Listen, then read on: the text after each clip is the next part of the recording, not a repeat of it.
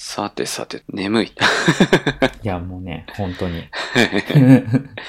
あれ、赤林さん、あの、起きてたんですか？ずっと。いやね、2時からずっと起きてますよ。2時からあ、起きてるんですね。うん ?1 時半ぐらいか。うん。一度寝て、夜中の1時半に起きて、起きて、で、そこからリアルタイムで WWC に参加してると。そう。あのね、その今まで例年は、仮眠をとって夜更かししてたんですけど、で、また、まあ朝には寝て、みたいな感じだったんですけど、最近ね、なんか生活スタイルが変わって朝5時ぐらいに起きてるんですよ。早いですね。そしたら、どっちかっていうと夜更かしで2時とかからこう見てね、2時間見ちゃうともう徹夜になっちゃうんで、だから3、4時間早起きするっていうスタイルでやったんですよ。なるほど。まあおかげで今眠いと。だもう、もう寝なきゃいけない時間じゃないですか。えー、まあということで今日はね、あの、WWDC20 の、えー基調講演があった日の夜に収録をしてます。はい。いやー、かなりね、こう、アップル的な、アップルが大きく舵を切ってきた、えー、基調講演でしたね。そうですね。いや、本当にね。まあ、今回、まず、初のオンライン開催っていうところで、見ました？えっ、と、倍速で見ました。倍速。倍速です。まあ僕はあの、ぐっすり寝てたので、はいまあ 朝の車、そうそうそうそう、う出勤の時と、あとさっき帰ってきた時に、こう、倍速でわーっと見ましたね。なるほど、なるほど。なんか今回ね、あのーまあ、ライブじゃないんで、録画だったので、まあ、すごい作り込まれてましたよね、普段と違って。そうですね、カメラワークとか、あとは、わかりやすいというか、あの、普段は背景がまあ一つの大きなモニターというかね、スクリーンなんですけれども、それがまた違うようになってて、それぞれわかりやすく説明されてるようなセッションがたくさんあった感じですよね。そうですね、なんかいろんな場所にね、映ってやってましたよね。あれ、アップルパークの中なんですよね、おそらく。そうそうそう、アップルパークをなんかツアーするみたいなことを言ってましたね、最初に。いや、広いですね、あれ見てるとね。あれ気づきました？あの、どのシーンにも人は一人しか映ってないの。あ、確かに、言われてみれば、そのプレゼンター一人でしたね。ソーシャルディスタンシング的なね、えー、あれだと思うんですけどそういうことか。あ、うんなるほど。カメラマンと、あの、喋る人だけみたいな感じでやってたんかなと思って。あと、途中で、そのドローンで、社屋をわーって映していくシーンもあったんですけど、あれも真っ昼間なのに、一っ子一人いないんですよ。窓の中とかも。だから今、その、えっ、と、なんていうの？リモートワークというか、その会社に出勤しないっていう状態にしている中で、こう、頑張って、最小限の人数で、ちょっとずつ撮影していったのかなっていう印象を受けましたね。あ確かに。あ、あと今回、日本語字幕が、あついてました？うん。あ、そうだったんですね。そっかそっか。なえ、どうやって見たんですか？あ全部英語で聞きました。あ、じゃなくて、えっ、と、媒体。媒体は、えっ、と、WWDC アプリの、えっ、と、何でしたっけ ?WWDC20 のあ、ムービー、今デベロッパーアプリ。うん。うん。そうです、そうです。で、帰っ、家に帰ってきてからは YouTube でもあるのが分かったので、ユ YouTube で見てましたね。YouTube では字幕あって見やすいなと思いましたけれども。デベロッパーアプリは、なんか、デフォルトで日本語字幕出たんですよね。あーあ、出てたのかななんかあ、自動設定にしてて、な、なんか自動設定になってるんですよ。あの字幕設定が。そうですね、自動になって、うん。うん。うん。で、出るんですけど、確かに僕もなんかさっき、あのー、ポッドキャストの前に、ちょっと気になるとこ見返したりするのに、倍速とか、いろいろいじってたら字幕が消えたりしたんで、まあもしかするとその辺いじってると、出たり消えたりしちゃうのかもしれないですね。うまくそのそ、出せなくなっちゃって。そうかもしれないですね。今出ないですね。まあ自動になってました。まあ倍速だったらダメかもしれないですけどね。まあ確かに。あの、ね、チャカチャカ出ちゃうから。そうそうそうそう。はい。まあそんなわけで、今回の WWDC20。まあ今日はね、基調講演と、 Platforms State of the Union っていうもう一本あったんですけど、まあそれが何かというと、まあ基調講演って結局、そのデベロッパーだけじゃなくて一般の人も見るような構成になっているので、で、もうちょっと詳しい概要、詳しい概要って変だな。まあでも実際詳しい概要ですよね。デベロッパー向けの、その各 OS、プラットフォームに関する情報を、もう一回まとめて、詳しく全体を見せてくれるのが、 Platforms、State of the Union っていうので、現地時間の午前中に基調講演があって、で、午後からそれがあるという流れです。そっち見ました？いや、そっち見れてないんですよね、 State of the Union は。じゃあ、あの、僕は見て、えっ、と、その辺の情報もあるので、はい交えつつ話していこうかなと思います。お願いします。若林さんはこう、WWDC20 の基調講演の中で、一番、まあ、いろんな項目があったと思うんですけど、一番こう、注目したことって何、何でした？いや、もうね、一番注目したことというか、Mac ですね。うー。うんん。やっぱ今年は Mac。気になりますよね。もう Apple 的にも今年は Mac の年って思ってる感じがあって、プラットフォームスステートオブジユニオンって、えっ、と、プラットフォームなんかあるんだ ?Mac、iOS、iPad、WatchOS。まあ TV TV、TV は今回ほとんど変化がないんで、TV はやってなかった気がするんですけど、まあその4プラットフォームあるんですけど、Mac の話が半分以上だったんですよ。時間的に。1時間20何分あって、44分とか、そのぐらいが Mac の話。じゃあもうほとんど Mac で行くぞっていう感じですね。そうですね。そして噂のね、あれが出ましたね。ARM Mac。ARM Mac と呼ばれていたた、Apple 独自シリコのンのね。うん。Apple シリコン。要は iPad とか iPhone とかでね、培ってきた CPU を Mac 版、CPU の Mac 版を作ったっていうことですよね。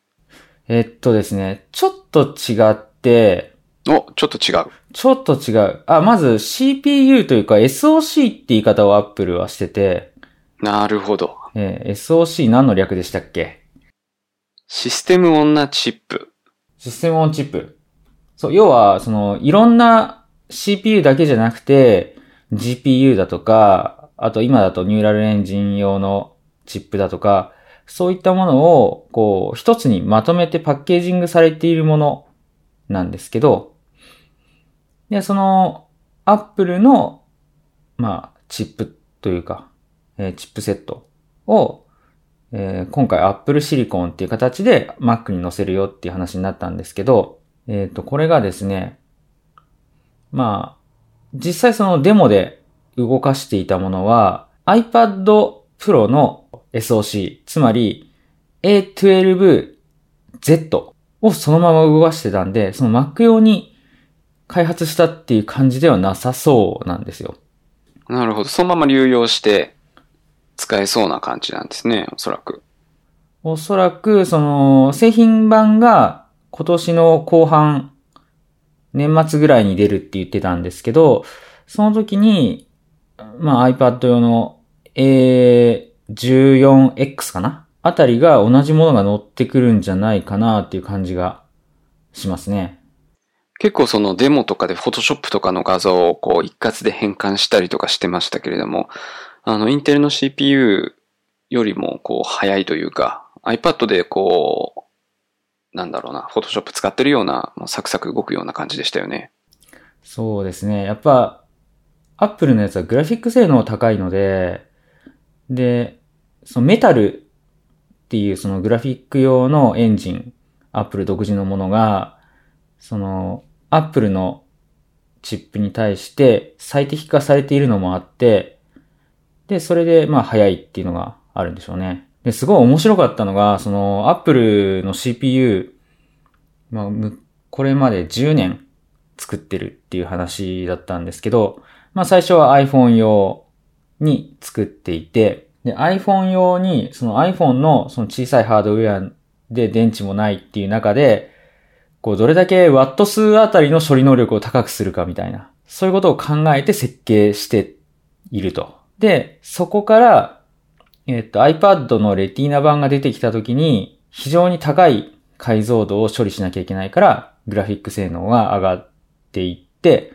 で、最後にその WatchOS、Apple Watch を動かすためのチップセットを作るときに、その、さらに電力消費にが少なく、で、えっ、と、効果的にこう能力を発揮できるようにっていう、まあそうやって技術を上げていって、で、最終的に今回のその Apple Silicon っていう話で、で、その時になんか、あの、グラフ出てきたの覚えてます？なんか、ノート PC 用の CPU とデスクトップ用の CPU みたいな。で、ノート用のやつは、電力消費は小さいけど性能は低い。で、デスクトップ用は電力消費が高くて、性能も高い。で、アップルが目指しているのは、電力消費が小さくて、性能がデスクトップ並みの高さがある、みたいな。で、そこの位置の、その、チップだっていう、そういう風に言い切ってたのがすごい面白いなと思って。なんで今回ね、あのー、まあ、実際実機が出てないんで、で、そういう、その、電池持ちが良くなるみたいなのも言ってなかったけど、実機出るときに、じゃあ何時間動くんだっていう数字がどう出てくるのかが楽しみですね。確かに、なんかめちゃくちゃ伸びそうな感じしますよね。そう、なんか2倍とか3倍とかになるんじゃないかなっていう。はい。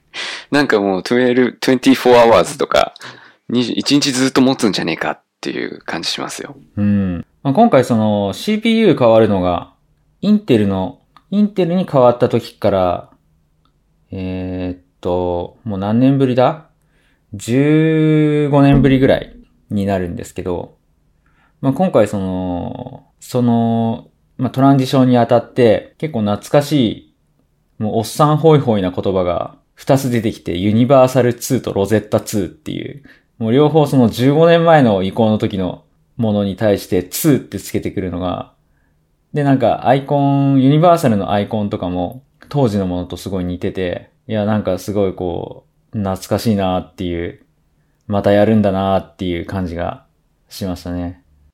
なんかそういう歴史をこう、また、新しくするような、より改善するような歴史をまたこう、積み上げていくよっていうようなメッセージというか、昔からのその Mac ユーザーも一緒に楽しもうみたいな、そんなメッセージみたいのが感じました。ああ、そうですね。ありそう、ありそうですね。そういうのも。 Universal と Rosetta っていうのは、あの、仮想化でしたっけ？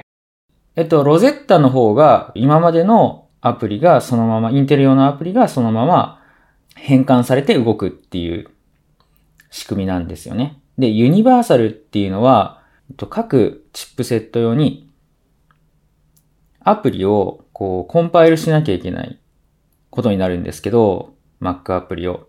インテル用と Apple Silicon 用の一つのアプリなのに2種類作んなきゃいけないっていう状況になっちゃうんですよ。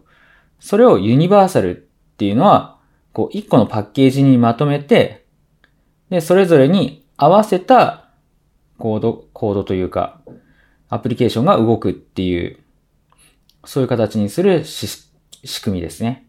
うん。なるほど。なるほど。じゃあ開発者としては、まあ、なんだろうな、そこら辺をうまく使うっていうのと、まあ、ユーザーから見ても、まあ、その、いきなりストンと今まで使ってたアプリが使えなくなるということはないから、まあ遅くなるかもしれないけれども、まあ、移行はゆっくりできるよっていうような感じでしょうかね。大体は動くって感じじゃないですかね、おそらく。100%は絶対無理なんで。まあでもその、デベロッパー側からしたら、その、 Platforms State of the Union で言ってた、言ってたっていうかデモしてたんですけど、あの、X コードで、もう普通に Universal って選んでビルドすれば Universal になるし、Apple Silicon 選んでビルドすればそれ用になるし、みたいな。結構その自動で開発環境側がやってくれるっていう面があるんで、まあ結構ユニバーサルアプリは揃うんじゃないかなっていう気がしてます。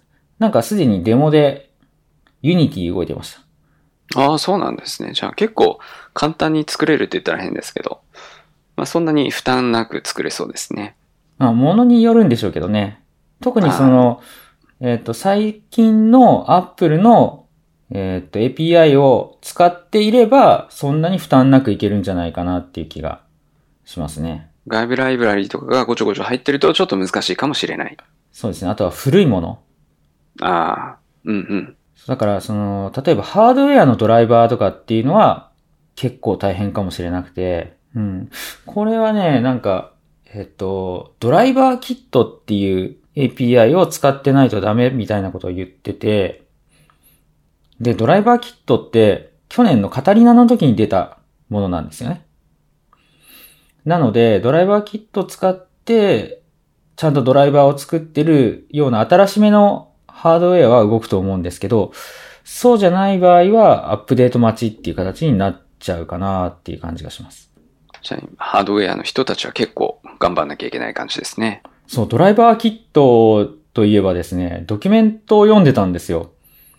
その、新しい iOS とか MacOS とか向けの、その、開発ドキュメントが今日一斉に公開されてて、まあそれ自体はデベロッパーじゃなくて読めるんですけど、それ見てたら、ドライバーキットのスカジーサポートがこのタイミングで出てて、最初そのドライバーキットとかよくわかってなかったから、なんで今、スカジーのサポートを2020年にって思ったんですけど、まあわかんないですけど、おそらくドライバーキットに去年含まれてなかったスカジーサポートを、まあ今年、えっと、Apple Silicon への移行もあるし、まあちゃんとサポートしとこうみたいな感じで追加されたんじゃないかなって思いました。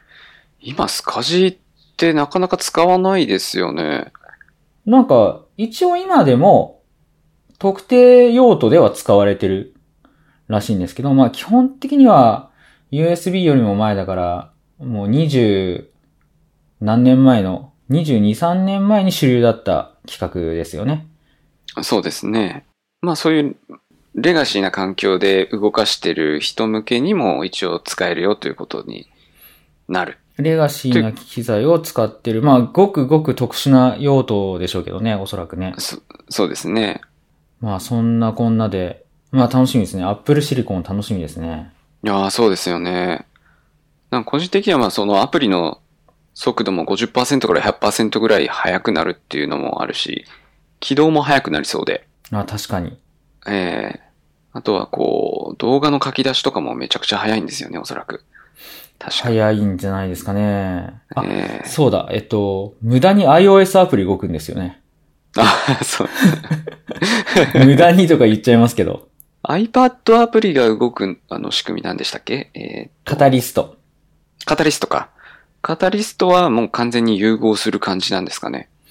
カタリストは、また別枠でちゃんとあるんですけど、それと別に、その iOS アプリをそのまま、そのままでもないんですよね。なんかメニューバーとかもちゃんとあって、まあ動かすっていう仕組みができるみたいです。あんまり、自分は個人的にはあんまりいいことだとは思わないんですけど、そのタッチ用のアプリをまあ動かすっていうのがね。ただ、まあ、選択肢が増えるという意味ではいいのかもしれないし、ゲームとかだとそこまで影響がないかもしれないですね。あの、ゲームの種類によりますけど。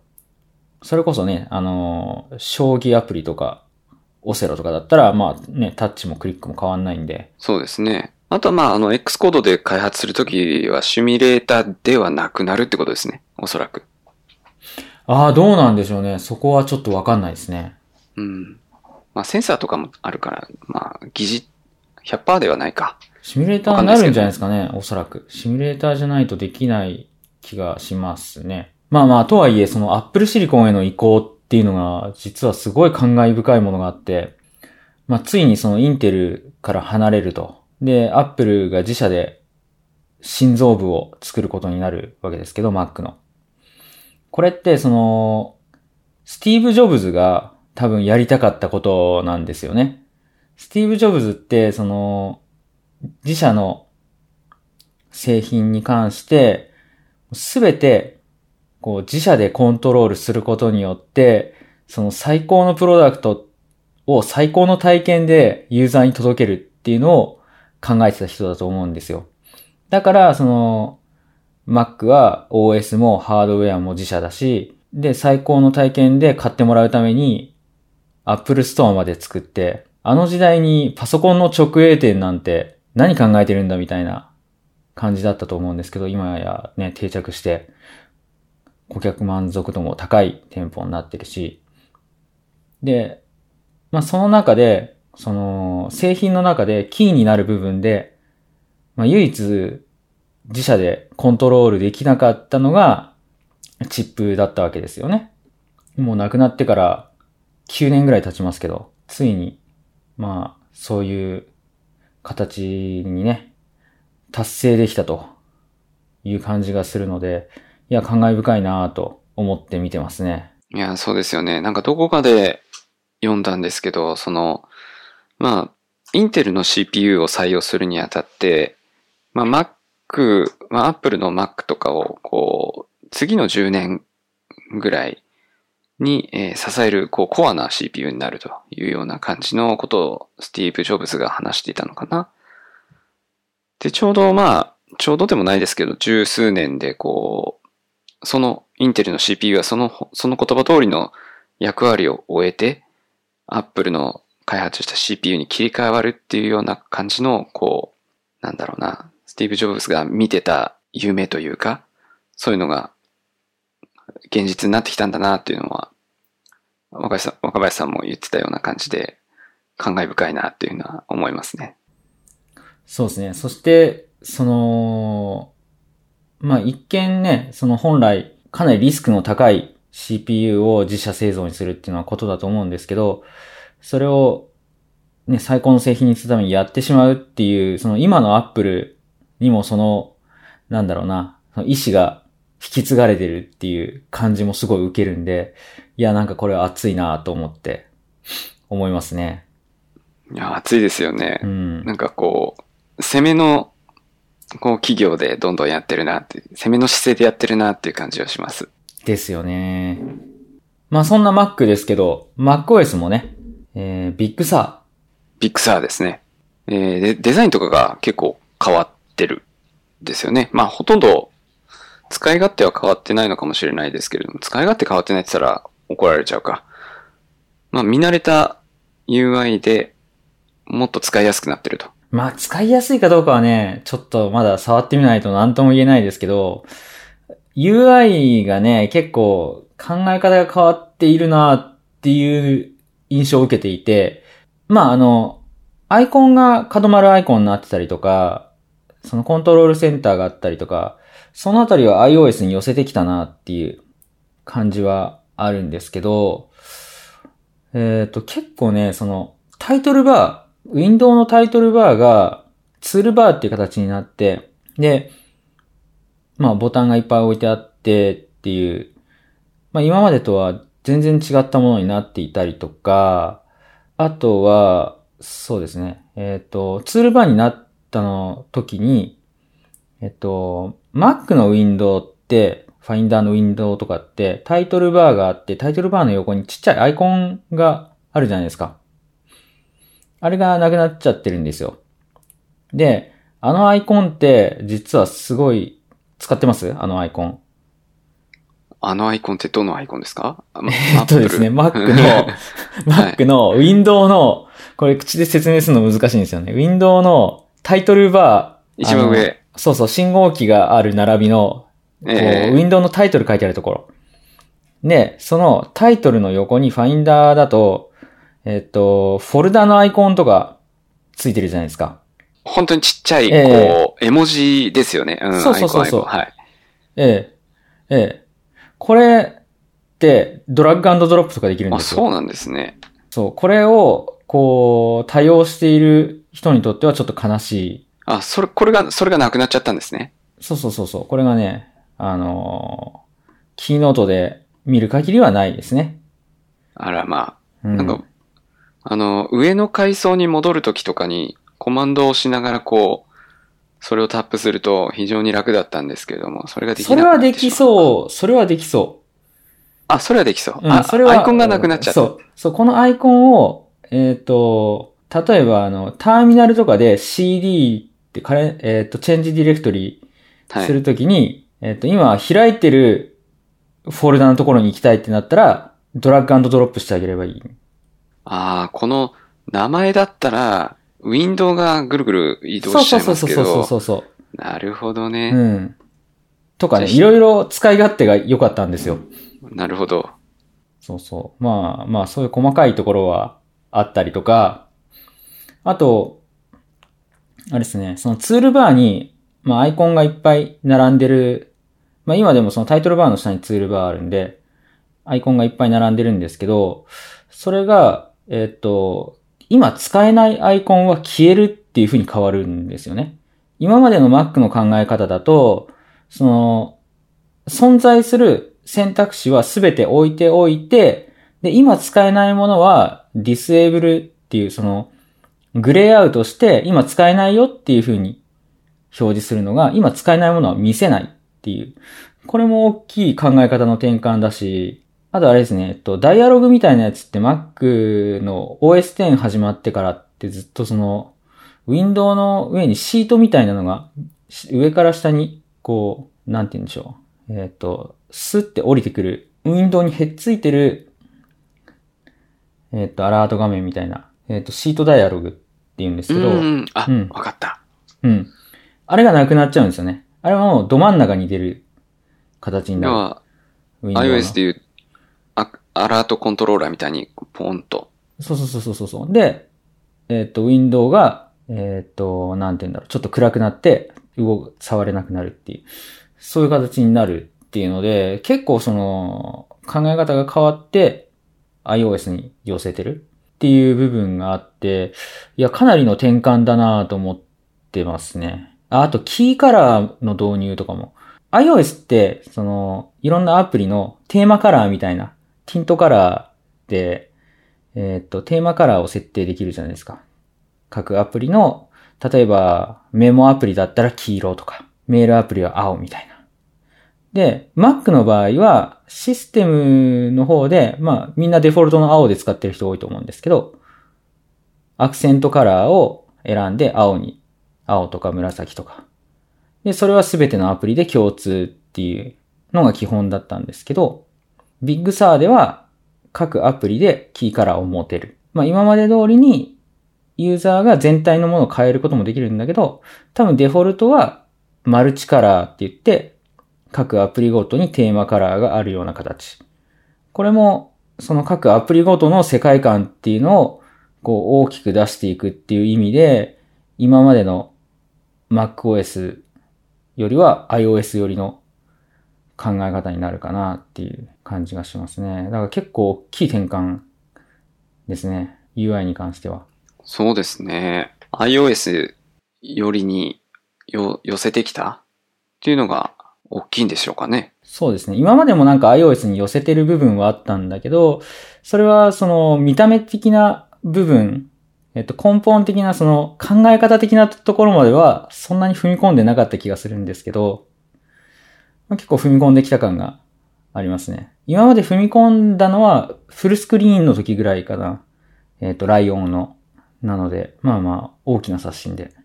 まあ、iPhone ユーザーとかに関しては、その、より直感的に使えるようになるようにっていう目的だったりするんでしょうかね。まあ、行ったり来たりしやすくはなりますよね、やっぱり。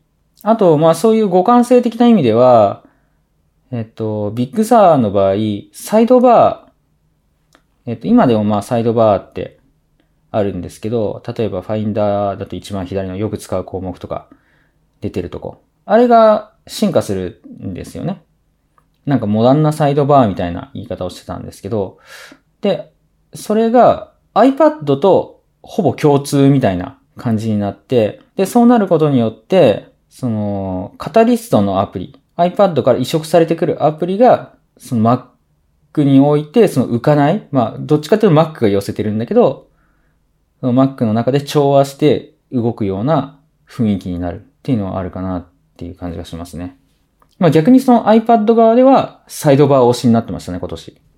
そうですね。今回は iPadOS14 ではサイドバー、バンバン宣伝してましたね。そう、なんかタブバーよりもサイドバーだぜみたいな感じだったんですけど、あれもカタリストで Mac 化するときにタブバーって、まあ基本的には Mac にはない概念だし、Mac でタブバーは基本的には使うなっていう感じなんですよ。えっ、と、なんでかっていうと、Mac のウィンドウって、画面の外にはみ出すことができたりとか、重ねたりとか、まあ基本的には下にこうはみ出すことができるんですけど、で、上のパーツって残るんですよね。下にはみ出させても。で、そうなると、その、タブバーみたいな、その下で大事なコントロールをしてしまうと、何もできなくなっちゃうので、下にはみ出した時に。なので、基本的には下の方に大事なものを置くなっていう原則があって、まあ Mac に移植するときはサイドバーにしなさいみたいな、あったんで、その、まあお互いのその iPadOS と MacOS の歩み寄りで、まあカタリストの調和を生もうとしているという印象ですね。なんかシームレスに連携できるというか、使い勝手、ほとんどストレスなくこう iPad 使ったり Mac 使ったりっていうのができそうな感じしますね。そうですね。あとはデベロッパーが、あの、ある程度普通に作ってれば普通になるよっていう感じなんでしょうね。確かに。そう、そしてこの Big Sur ですね。バージョンが、なんと11。11ということは今の OS10 ではなくなるということですね。そうそうそうそう、そうなんですよ。そうなんですよ。これ20年ですよ。おお。2000、2001年か。2001年の前半だったんで、約20年。20 MacOS 10が出てから。はい。ええまあ、そのね、すごく、その、Apple の内部でも、10.16にするか11にするか悩んだ形跡があって、公開されているドキュメントの中にも10.16って表記あったりとか、まあいろいろ10.16表記があったりするんですけど、まあ、バージョン11に最終的にはしてきた。いや、これね、その今までずっと 10. 点何ぼって来てたから、よっぽど大きい、その、まあ、前回だと例えば MacOS 9から10っていうと、もう全く違う OS を持ってきたっていう。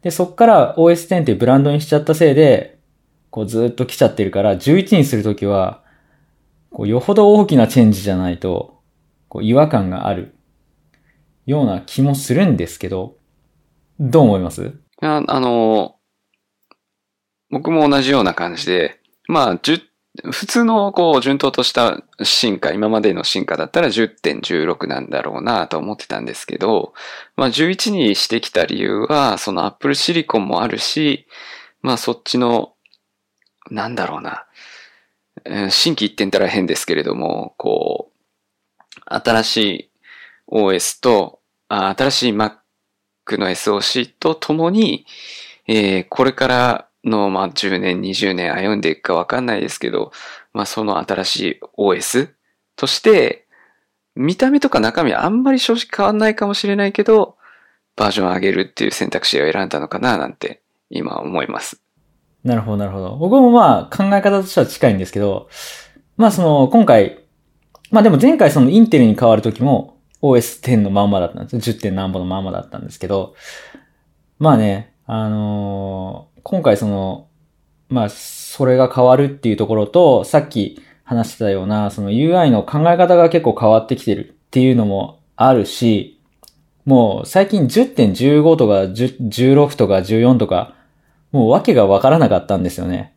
でも完全にもうズルズル来てて、替え時をこう失っている。このままだともう絶対変えられないんですよ。20年後に10.34とか言ってるんですよ、だから、もう、こういう理由をつけれるときに、もう、えいやってやっちゃえっていう、そういう判断をしたんじゃないかなっていう。それもあるかもしれないですね。あとは、その iPadOS とか iOS ってもう14とかになってるんで、それと近づけたいっていうのもあるかもしれないですね。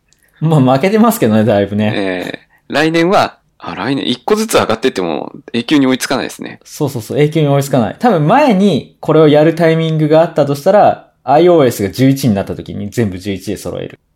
確かに。なんかそんな話もなんかちょろっと出てたような。